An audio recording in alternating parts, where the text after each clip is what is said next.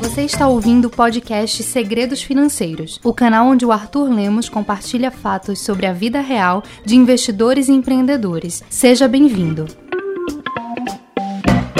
Seja muito bem-vindo e muito bem-vinda a mais um episódio do podcast Segredos Financeiros. Aqui é o Arthur Lemos. Se você não conecta comigo no Instagram, dá um pulo lá, arroba Arthur Dantas Lemos. Meu Arthur é com TH. Os últimos episódios aqui no podcast Segredos Financeiros foram ah, pesados, né? Pesados no bom sentido. Recebi um monte de feedback, fiquei muito feliz com isso. Falei de investimentos, falei de ações, de método. O episódio passado eu falei aqui de, da importância de você ter uma história, né? E mencionei o programa que a gente tem para educadores financeiros, para quem quer trabalhar e fazer uma renda extra a partir da educação financeira. A educação financeira no Brasil está precisando de mais pessoas falando sobre esse assunto. Pode ser uma possibilidade para você. Ah, falei sobre isso, né? E se você tem interesse nisso, fala comigo também por algum canal aqui dos vários que eu tenho nas redes sociais. E agora eu chego para, depois de tantos episódios muito fortes, mais um episódio muito forte do meu ponto de vista.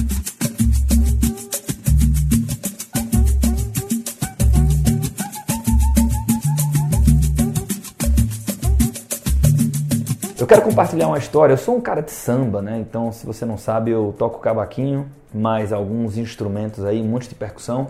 É... E eu fiz conservatório, né? Estudei música em conservatório, fiz cavaquinho, estudei bandolim, mais atrás ainda. Hoje eu não toco mais bandolim, mas cheguei a tocar inclusive em grupo de samba, é, banda de pagode, tudo isso. É, tem até uma história sobre música que me ajudou muito nos investimentos. Né? Quando eu era muito novo, ali com 17, 18, 19, 20 anos, eu toquei numa banda chamada, acredite ou não, Big Big Tilenol. Depois eu te conto por que esse nome tão estranho. Mas o fato é que o Big Big, na nossa época, foi a principal banda de pagode em Recife até em Pernambuco, né? a gente viajou para tocar e tal. A gente abriu o show das principais bandas do Brasil de samba, de pagode. Todo mundo que tem que via para cá, a gente abriu o show. Fizemos shows enormes para muita gente, 5, 10, 15, 20 mil pessoas. A experiência foi muito legal, sobretudo porque também eu ganhei muita grana naquela época. Então era um cara muito novo que ah, ganhava dinheiro com música, não pagava para sair, porque eu saía para os lugares que eu tocava, e não pagava para beber, porque normalmente quando eu ia tocar tinha lá bebida para gente, né? Então eu usei a maior parte do dinheiro que eu ganhei com a música para investir em ações. Foi quando eu comecei a turminar meus investimentos em ações. Mas isso aqui é um outro capítulo, né? Por que, que eu estou falando tudo isso? Porque ah, eu, como, como amante do samba, um dos caras que eu, que eu conheço o trabalho é o Dudu Nobre, né? E o Dudu Nobre tem a música dele que foi para a, a trama A Grande Família, né? na televisão, na Rede Globo. Eu nem tenho 100% é, de certeza se ele que escreveu a música, mas foi a interpretação dele. Essa família é muito unida e também nananana. E também muito brigam por qualquer razão, mas acabam pedindo perdão. Pirraça pai, pirraça mãe, pirraça filha, eu também sou da família, também quero pirraçar. Catuca pai, catuca mãe, catuca filha, eu também sou da família, também quero catucar. Catuca pai, mãe, filha, eu também sou da família, também quero catucar. Que você deve conhecer, estava lá na, na acho que era uma série, né? Uma minissérie, não sei, uma trama lá, um, não sei como é que chama, uh, que era a Grande Família. Foi super conhecido, super popular, todo mundo conhece a Grande Família, né? O Agostinho, etc., Linneu, tudo aquilo ali. É, e aí você deve imaginar que ter esta música como âncora da Grande Família catapultou o Dudu Nobre. Né? Todo mundo sabe quem é Dudu Nobre por, por conta dessa música. Não fosse essa música, ele seria um cara extremamente conhecido no mundo do samba ali, mas ele não seria, pelo menos, conhecido por, pelo público geral. Ele não teria ido tanto para Ana Maria Braga, para Faustão, para essa galera assim, enfim. Dudu Nobre se transformou num artista nacionalmente conhecido, né? independente de você gostar ou não de samba. Isso, e, e, aí, essa música ela teve um papel importante nisso. Mas o que poucas pessoas conhecem é a história por trás dessa música. Como é que essa interpretação dele, como é que essa faixa musical caiu lá na vinheta da Grande Família. E isso foi de um ato empreendedor extremamente uh, nobre por parte do Dudu. Tá? É, e eu vou, eu vou contar isso e vou. E, nesse episódio eu vou trazer uma reflexão minha a partir dessa história sobre o que é que a gente pode aprender com esta passagem do Dudu Nobre e da grande família. Tem um aprendizado muito valioso para quem ah, empreende a sua carreira. Vamos nessa.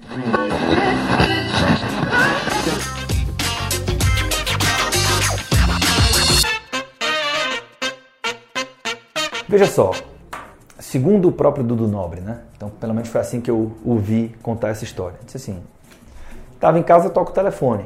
E aí eu atendi, era meu empresário, ele disse assim: Dudu, é, o pessoal da Rede Globo ah, tá querendo uma, uma faixa com a música. Vai ter um problema, bicho. É, vai ter uma volta aí da Grande Família, um, um especial da Grande Família. São seis episódios só, velho. E aí, pô, ninguém quer pagar pela faixa. Aí Dudu Nobre disse, como assim ninguém quer pagar pela faixa? Pois é, a gravadora não, não quer pagar pela faixa, a, a Globo quer a música. Então eu estou apenas te comunicando aqui. Ele disse assim, como assim você está me comunicando? Não, porque fazer uma faixa aí alto nível vai custar uns 20 paus pra gente, uns 20 mil. Ah, como mando figurino. E se for uma coisa mais ah, menos menos arrumada, uma coisa menos pronta, vai custar uns 12. Porra, para seis episódios, não vale a pena. Ele disse assim, rapaz, eu vou gravar. Como vai gravar, porra? Não, tô te comunicando. Não, não. Eu vou gravar isso aí, não preciso nem pensar. E até ele contando a história, ele diz assim, eu lembro que eu vi a minha avó assistindo a Grande Família, esse é o do Nobre contando, né? Disse, porra, deve ter muita gente que assiste esse negócio, até minha avó assiste esse negócio, né? Isso me lembra um pouco o Lynch, quando você fala de investimentos. É, os caras, você pode é, chegar a boas teses de investimentos a partir da observação da economia real, né? Então, é, se você, por exemplo, tem gente que está apostando contra os bancões, o caso do meu amigo lá, o Renan Vieira, que inclusive vai vir para cá para o podcast Segredo Financeiro, já confirmou participação. É, a fazer uma entrevista com ele, ele ele ele está apostando contra grandes bancos, dizendo isso. É só você observar a economia real, mano. Observa. As pessoas estão criticando mais, buscando alternativas, bancos digitais e tal. Pois bem, se isso realmente vai acontecer, se solidificar ou não, o tempo vai dizer. Mas voltando ao Dudu Nobre, ele olhou lá para a avó dele, viu que muita gente assistia e falou: Eu vou gravar. E aí ele enfatiza muito, né? Que quando ele falou isso, ninguém apoiou ele. Porque ele disse assim: eu vou gravar e eu vou fazer bem feito.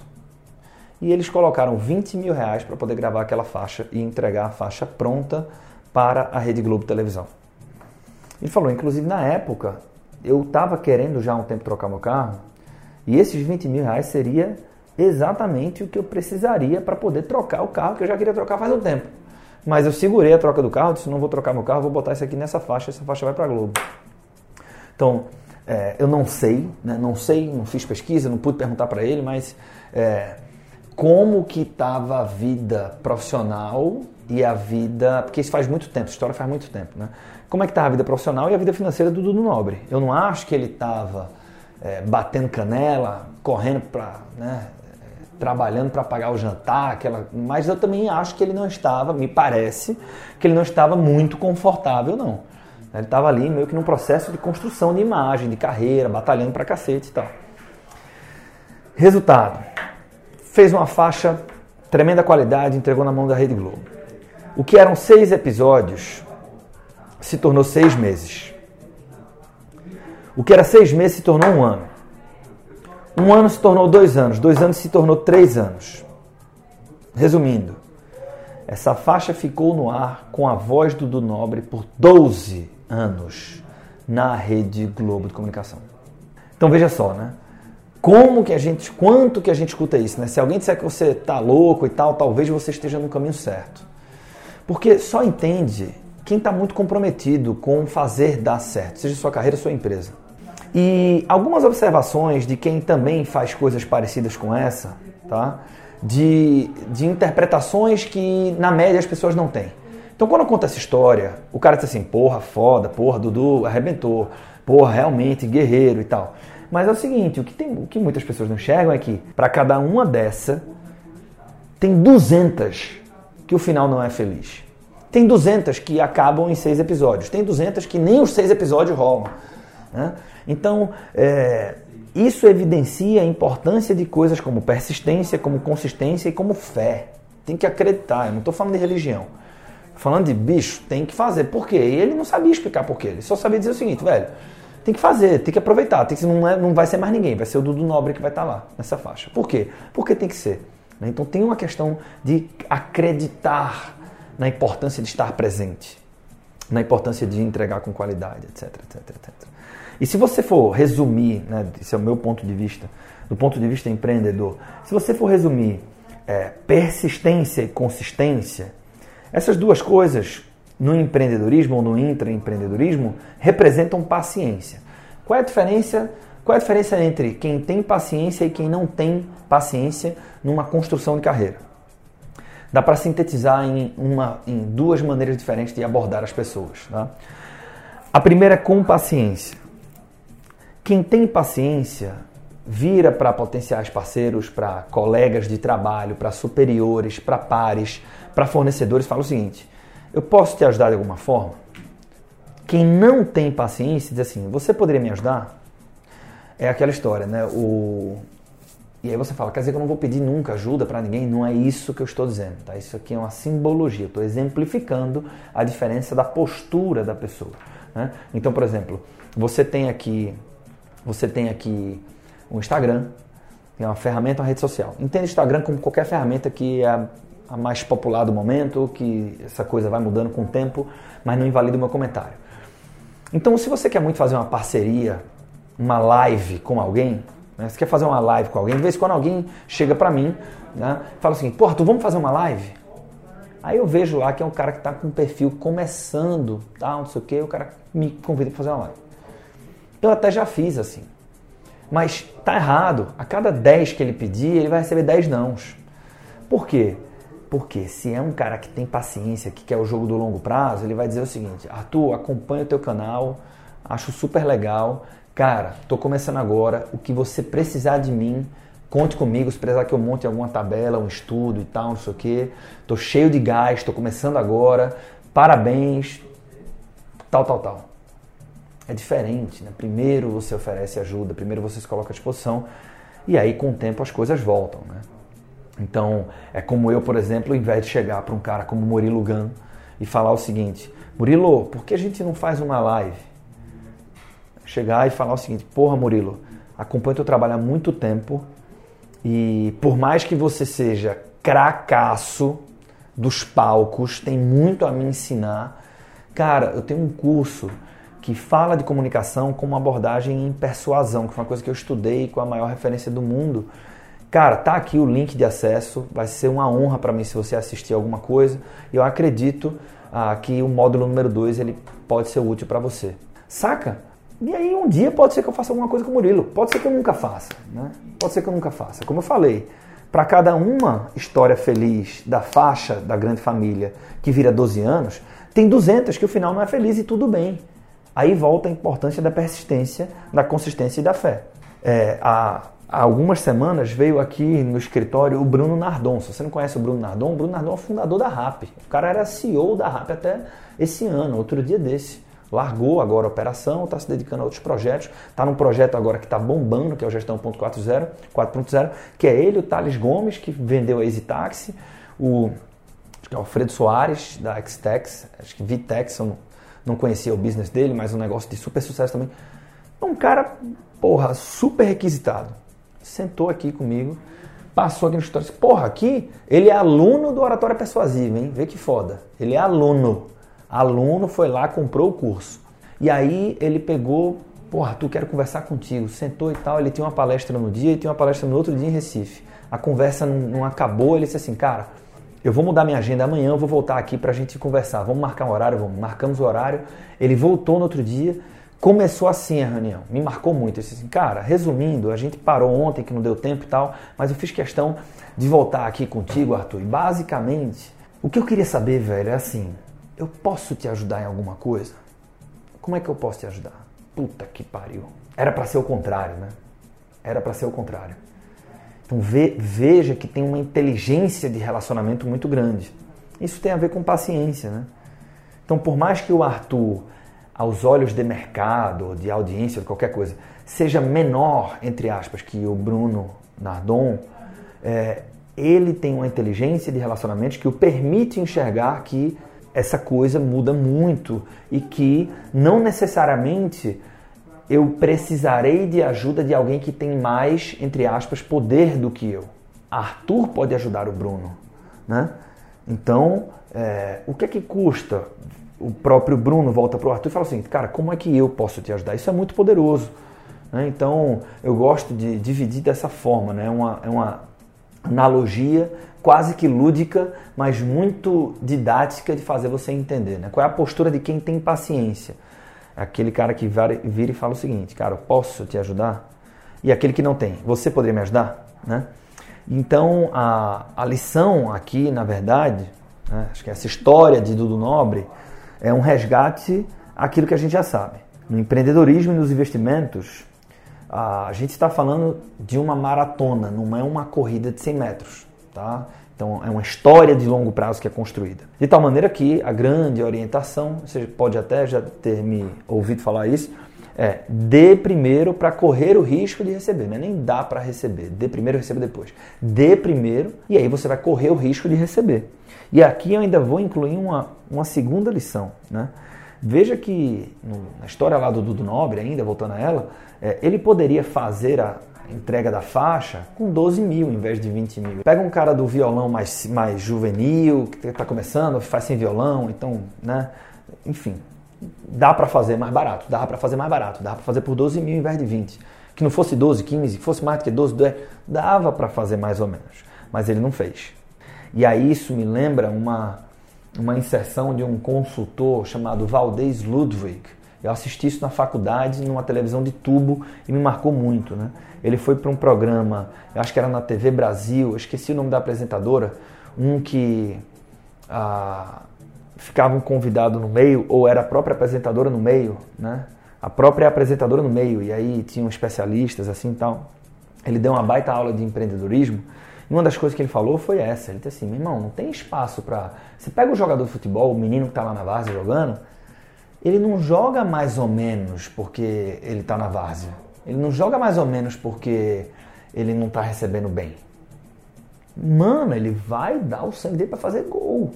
Porque quando ele faz, à medida que ele faz e que ele joga bem, alguém acha o cara. E por mais óbvio que isso pareça, qual é a postura que, tem, que se tem muito no mercado de trabalho? É assim, ah, não, isso aqui tá bom, tá bom. Porque o cliente também está pagando isso aqui, ele não pode esperar mais que isso. Também paciência. Ou então, muito comum na relação é, colaborador-empresa, né? Ah, mas por isso aqui que eu recebo também já está mais do que suficiente. Ah, mas fazer um serão aqui no domingo pelo que eu recebo, se eu recebesse mais eu fazia. Pô, mas tá, mas tá, tá errado com um nível de profundidade muito grande. Porque aí ninguém te acha. Se você brilha, as pessoas te veem. Alguém acaba te achando. O jogador da várzea vai pro time, que depois vai pro para o time B, que depois vai para o time principal, porque ele brilha, ele vai lá para fazer gol, mesmo que ele não recebe porra nenhuma, mesmo que ele tem condições muito ruins, ele vai para fazer, aí alguém acha o cara e fala assim, vem cá. Então no mercado de trabalho é a mesma coisa. Ou seja, com isso dito eu faço um adendo ao que eu coloquei. Né? Então primeiro eu coloquei o seguinte, dê primeiro para correr o risco de receber. Vou além. Dê primeiro e dê o seu melhor para correr o risco de receber. E aí com essa história vinda do samba, mas que no fundo, no fundo é uma grande lição de empreendedorismo, eu deixo essa reflexão para você. Uh, um episódio um pouco mais leve, menos técnico, no entanto, super relevante, porque é reflexo daquilo que acontece no dia a dia. Eu lembro que uh, sobre essa história de dê o seu melhor, né? Uma vez eu estava lá com o Leonardo do Ponto do Açaí e um cliente pediu um açaí, o açaí foi errado, o cliente reclamou, o Léo foi atender, o cara reclamou um pouco impaciente e ele fez assim, senhor, eu vou trazer um outro para você agora, você está certo e tal, não sei o que, foi lá, pegou um outro e entregou pro cara. Na hora da conta, o Léo não quis permitir que o cara pagasse nenhum dos dois. Aí eu tava na mesa assim, né, e surgiu o comentário, né, porra, Léo, é... e aí, deu certo? O cara tava meio puto, ele, não, deu certo, ele saiu super satisfeito e tal, não sei o que. Aí como é que foi? Ele contou, né? Disse assim, Aí o cara que tava com a gente disse, mas peraí, mas aí não cobrou o, nenhum açaí dele? Disse, não, não cobrei. Mas, mas porra, o cara ia topar pagar um. Né? Você, você cobrar aquele que veio errar, tudo bem, mas você trocou lá prontamente, o cara ia topar pagar. Isso aí, aí virou custo, não precisava, dá para repassar esse custo pro cliente. Ele fez assim, cara, se dava, não sei. Eu tive a sensação que eu deveria fazer aquilo. E sobre custo, não importa quanto custa tratar bem o cliente. Foda, hein? E aí, veja, volta para a sensação. Você, pô, sei lá, mas na hora o cara que está ali, ele teve a sensação que o humor do cliente não permitia aquela cobrança. Ele absorveu aquilo. O Dudu Nobre teve a sensação que não dava para fazer meia boca, que tinha que ser 20 mil uma faixa. Houve um sacrifício pessoal e que não dava para perder aquilo. Então, senhoras e senhores, eu fecho esse episódio com um convite para que você pense a respeito de algo que, mais uma vez, pode parecer óbvio, mas tanto não é que poucas pessoas praticam. Dê primeiro ter o seu melhor para então correr o risco de receber ao longo do tempo. Afinal de contas, isto aqui se trata de uma história de longo prazo. Beleza? Pensa nisso e eu espero encontrar contigo na próxima semana, na próxima quinta-feira, como religiosamente nós fazemos aqui no podcast Segredo Financeiro. Um forte abraço.